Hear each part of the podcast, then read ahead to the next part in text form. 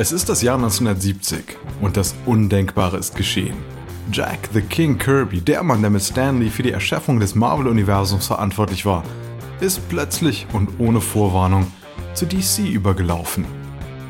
Das schlägt ein, ähnlich wie beim Wechsel des Basketballstars Larry Bird zur direkten Konkurrenz. DC schaltet sofort Anzeigen in seinen Comics, um Kirbys Einstieg anzukündigen. In der Comic-Szene ist er überaus bekannt. Er muss in den Teaser nicht einmal namentlich erwähnt werden. Die lauten dann Der Große kommt und versprechen Menschen, Orte und Dinge, deren Konzepte einen echt umhauen. Kirby und auch DC wären allerdings außer sich, wenn die Serienidee des Künstlers zu Marvel durchsickern würde. Das Management von DC will das unbedingt verhindern. Die Sicherheitsvorkehrungen sind streng. Selbst Kolleginnen und Kollegen erfahren nicht, woran Kirby gerade arbeitet. Sein Assistent wird von Top-Redakteuren bedrängt, um mehr von den Plänen des Königs zu erfahren. Kirby ist unruhig, zu Recht. Er glaubt, dass Marvel und sein früherer Chef Stan Lee nicht davor zurückschrecken, seine Ideen zu klauen. Einen Hinweis dafür gibt es bereits. Kirby schlug DC eine Comicserie über Kriegerinnen im Weltraum vor, er nannte die Reihe Galaxy Green. Die Serie wird nie gedruckt, aber ein paar Monate später veröffentlicht Marvel eine Geschichte in einem seiner Schwarz-Weiß-Magazine. Der Plot ist ganz ähnlich und geschrieben hat ihn Stan Lee. Kirbys Aktivitäten für DC müssen deswegen nun top sicher unter Verschluss gehalten werden. Ein paar Monate bevor der neue Titel erscheinen soll, schaut Kirbys Assistent bei den Leuten in den Büros von Marvel vorbei. Und man wird nur schwer erraten, was er dort findet. Ich bin Alexander Langer für Wandery und das ist Kampf der Unternehmen.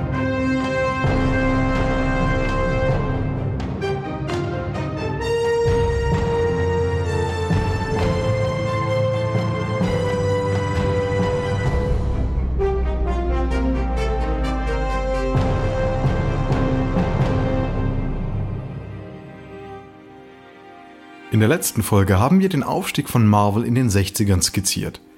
Figuren wie Spider-Man konnten nur durch die kreative Zusammenarbeit von Stan Lee und Jack Kirby entstehen.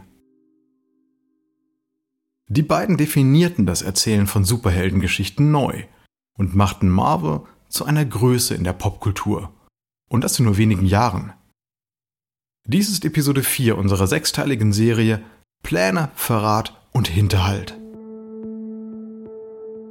Jetzt ist Jack Kirby weg, geflüchtet zu DC. Sein Verhältnis zu Lee war seit Jahren angespannt. Einen letzten Versuch stellte ein neuer Vertrag dar, den Kirby für unfair hielt. Ein Marvel-Anwalt rief ihn zu Hause an. Mr. Kirby, wann kommt denn der unterschriebene Vertrag? Oh, an diesem Vertrag müssen erst noch einige Änderungen vorgenommen werden. Nein, nein, die wird es nicht geben. Entweder Sie akzeptieren oder wir lassen das Ganze. Moment, stopp. Für Marvel bin ich viel zu wichtig, als dass Sie so mit mir umspringen dürfen. Wichtig? Jeder weiß, dass Stanley alles bei Marvel geschaffen hat. Jeder Idiot kann seine Ideen aufzählen. Auf Wiedersehen. Irgendwann hat man halt einfach keine Lust mehr, sagt Kirby später. Von Marvel hatte ich damals die Schnauze voll. Und nun ist Kirby bei DC angekommen. Die Welt der Comics steht Kopf.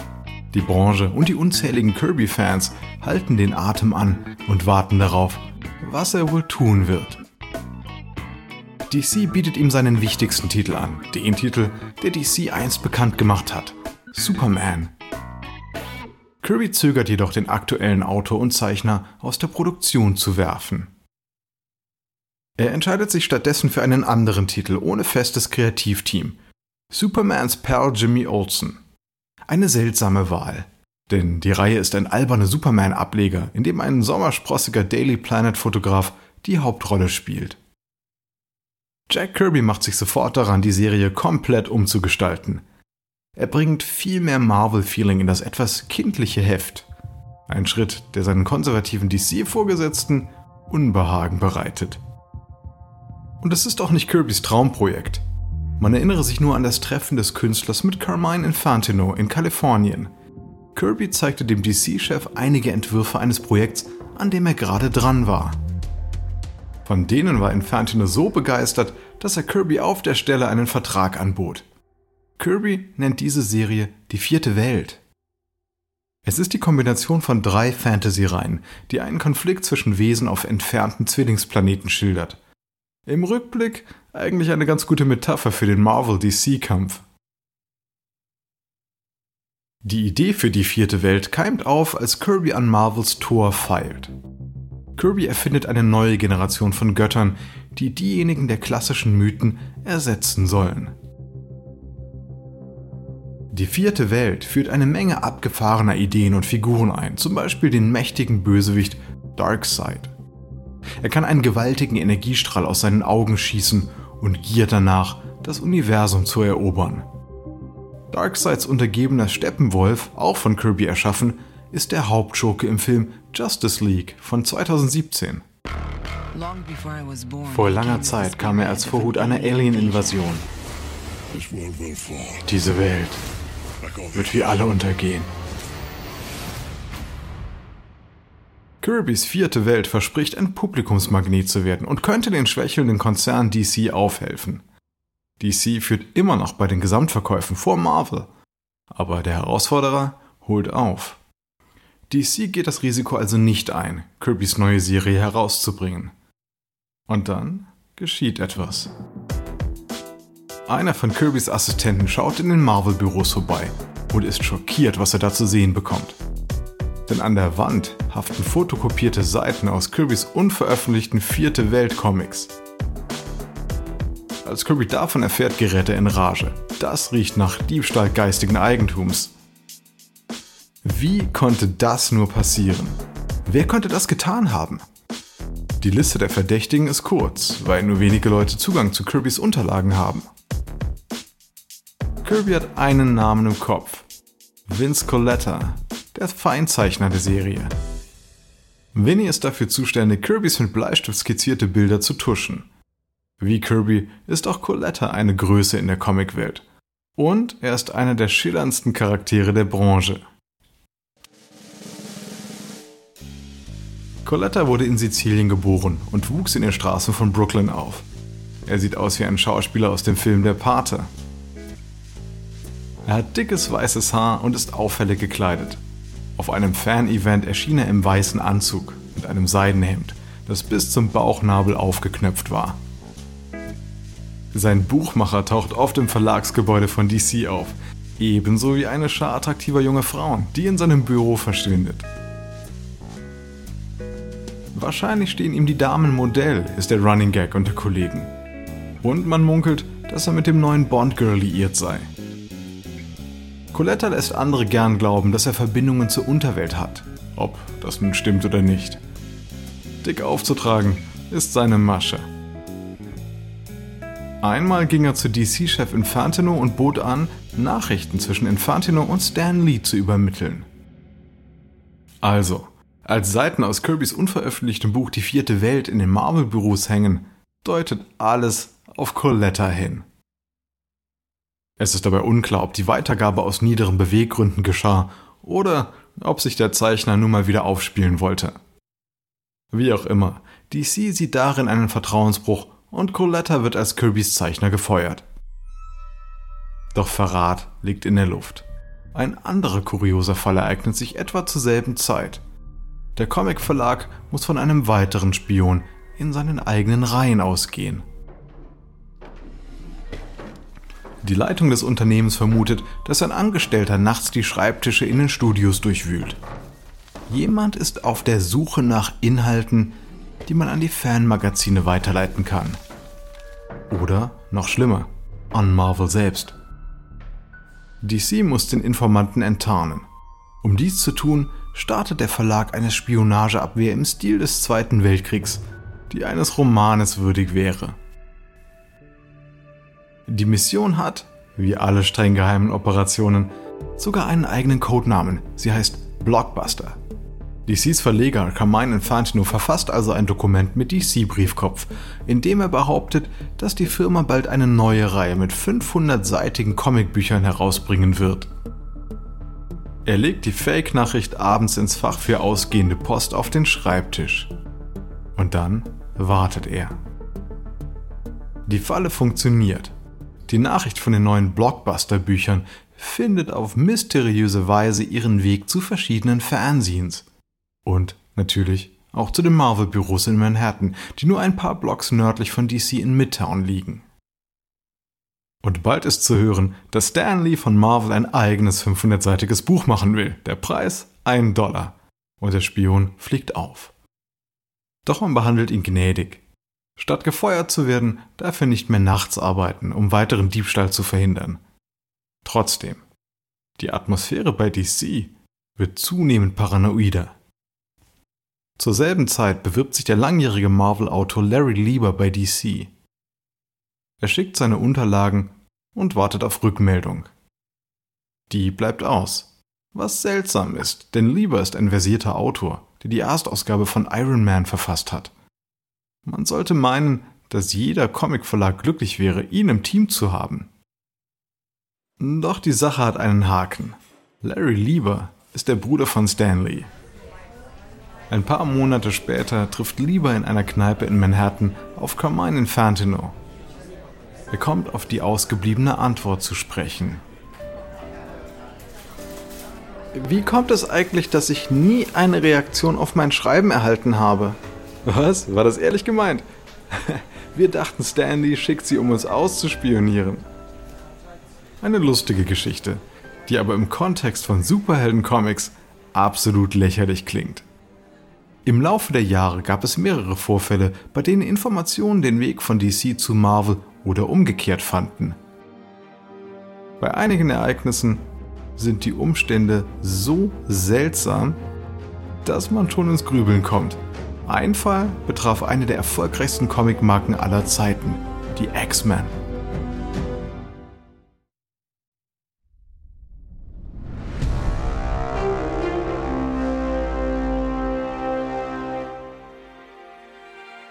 Die Parallelen zwischen den Marvel- und DC-Comicfiguren sind nicht zu übersehen. Und jedem dürfte die Marvel-Serie X-Men ein Begriff sein. Professor, Sie werden es kaum glauben. Bisher jagten die Sentinels nur die Mutanten. Aber jetzt alles. Im Jahr 2000 startete die Filmreihe mit Hugh Jackman als Wolverine und Patrick Stewart als Professor X. Das Mutanten-Superteam hatte 1963 Premiere. Die erste Ausgabe wurde wie so viele frühe Marvel-Titel von Stan Lee geschrieben und von Jack Kirby gezeichnet. Die Mutanten sind Ausgestoßene, die Gesellschaft fürchtet sie wegen ihrer Fähigkeiten. Und angeführt werden sie von einem an den Rollstuhl gefesselten Genie, Professor X. Das ist eine innovative Idee, aber eine, die DC schon zuvor hatte. Denn das Comicbuch My Greatest Adventure Nummer 80 stellte die Doom Patrol vor, ein Team von Außenseitern mit Superkräften, das von einem gelähmten Mastermind angeleitet wird. Das Cover von X-Men verspricht die seltsamsten Superhelden, Doom Patrol wartet laut Umschlag mit den seltsamsten Helden der Welt auf. Erstaunlich ist auch, dass die Doom Patrol im März 1964 gegen eine Gruppe von Schurken namens Brotherhood of Evil antritt. Im selben Monat kämpfen die X-Men gegen die gefährliche Bruderschaft der Mutanten.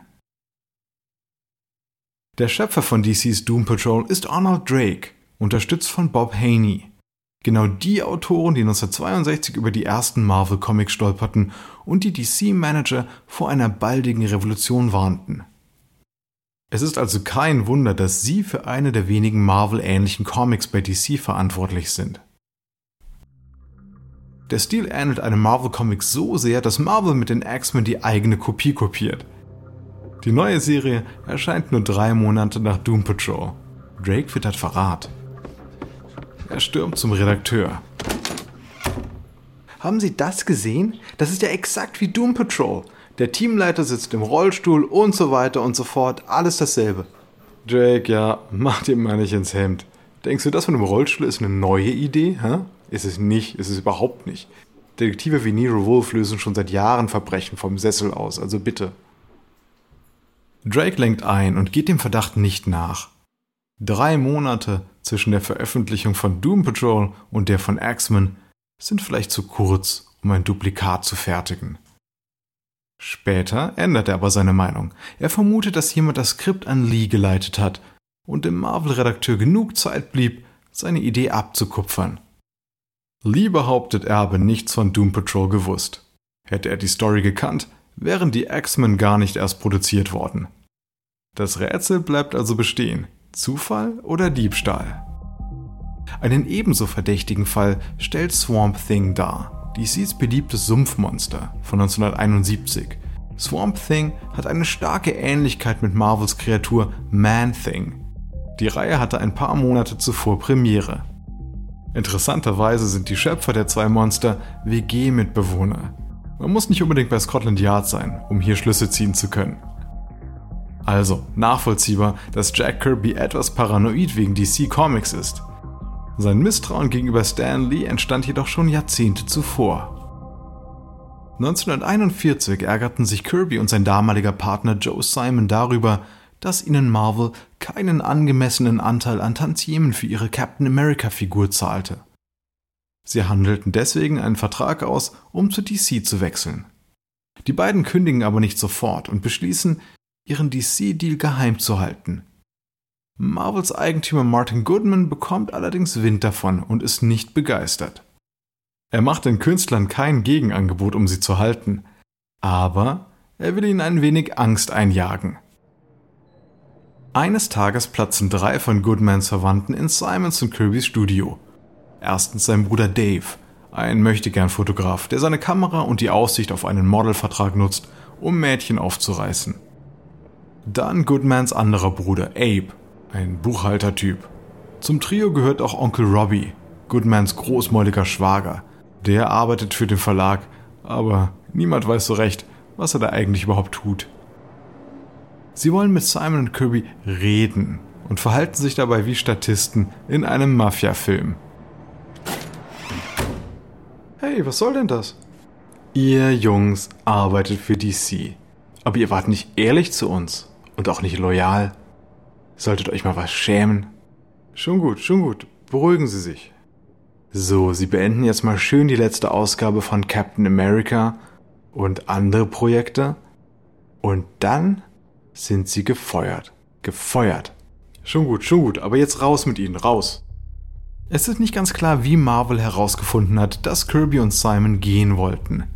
Kirby hat aber eine Theorie, Stan Lee. Das nächste Mal, wenn ich diesen Mistkerl Lee sehe, bringe ich ihn um, äußert sich Kirby immer mal wieder. Laut Simon hasst er Stan Lee für den Rest seines Lebens. Im Jahr 1971 plant er seine Rache. Kirby arbeitet an neuen DC-Titeln. In der sechsten Ausgabe einer Serie stellt er einen Hochstapler namens Funky Flashman vor. Die Figur ist Lee zum Verwechseln ähnlich, das Toupet, der Bart, die bissigen Sprüche und im Plot hat Flashman Handlanger, er wird fürs Nichtstun bezahlt. In der Schattenwelt zwischen Erfolg und Misserfolg lebt ein kleiner Mann, der vom Glück träumt, lautet eine Überschrift. Der opportunistische Spielverderber ohne Charakter, der sich wie ein Kannibale über alles hermacht, sie eingeschlossen. Diese Karikatur verletzt Stanley und verschlechtert Kirbys Beziehung zu Marvel noch weiter. Doch Kirby hat nicht lange zu lachen. Sein Traumprojekt, die vierte Welt, ist zu ehrgeizig, die Einzelausgaben haben zu kämpfen. DCs Hoffnung, dass Kirbys neue Serie ein Marvel-Killer sein wird, zerschlägt sich. Für DC Comics ist kein Aufschwung in Sicht. Der Verlag hat versucht, Marvel zu kopieren, was zu einer Blamage führte. Der Plan, dem Rivalen die Top-Talente wegzunehmen, ging schlicht nicht auf. Die Verkaufszahlen sinken in den 60er Jahren, während die von Marvel steigen. 1972 geschieht das, was absehbar war. Aus oben wird unten, aus schwarz wird weiß. Die Außenseiterfirma, die vor circa einem Jahrzehnt nur einen einzigen Vollzeitmitarbeiter hatte, überholt den Branchenriesen. David tötet Goliath. Da dies die Story eines Kampfes zweier Rivalen ist, gibt es natürlich auch ein Doppelspiel nach Shakespeare-Art. 1971 beschließt DC den Einzelpreis der Magazine von 15 auf 25 Cent zu erhöhen. Angeblich trifft DC mit Marvel eine Übereinkunft, dass die Konkurrenzfirma ebenfalls den Preis erhöht. Preisabsprachen wie diese sind eigentlich illegal, aber es ist eine kleine Branche. Niemand regt sich über so etwas auf. DC erhöht seine Preise zuerst, dann Marvel. Sein Chef Goodman plant eine Falle. Ich werde die Abmachung mit DC aufkündigen.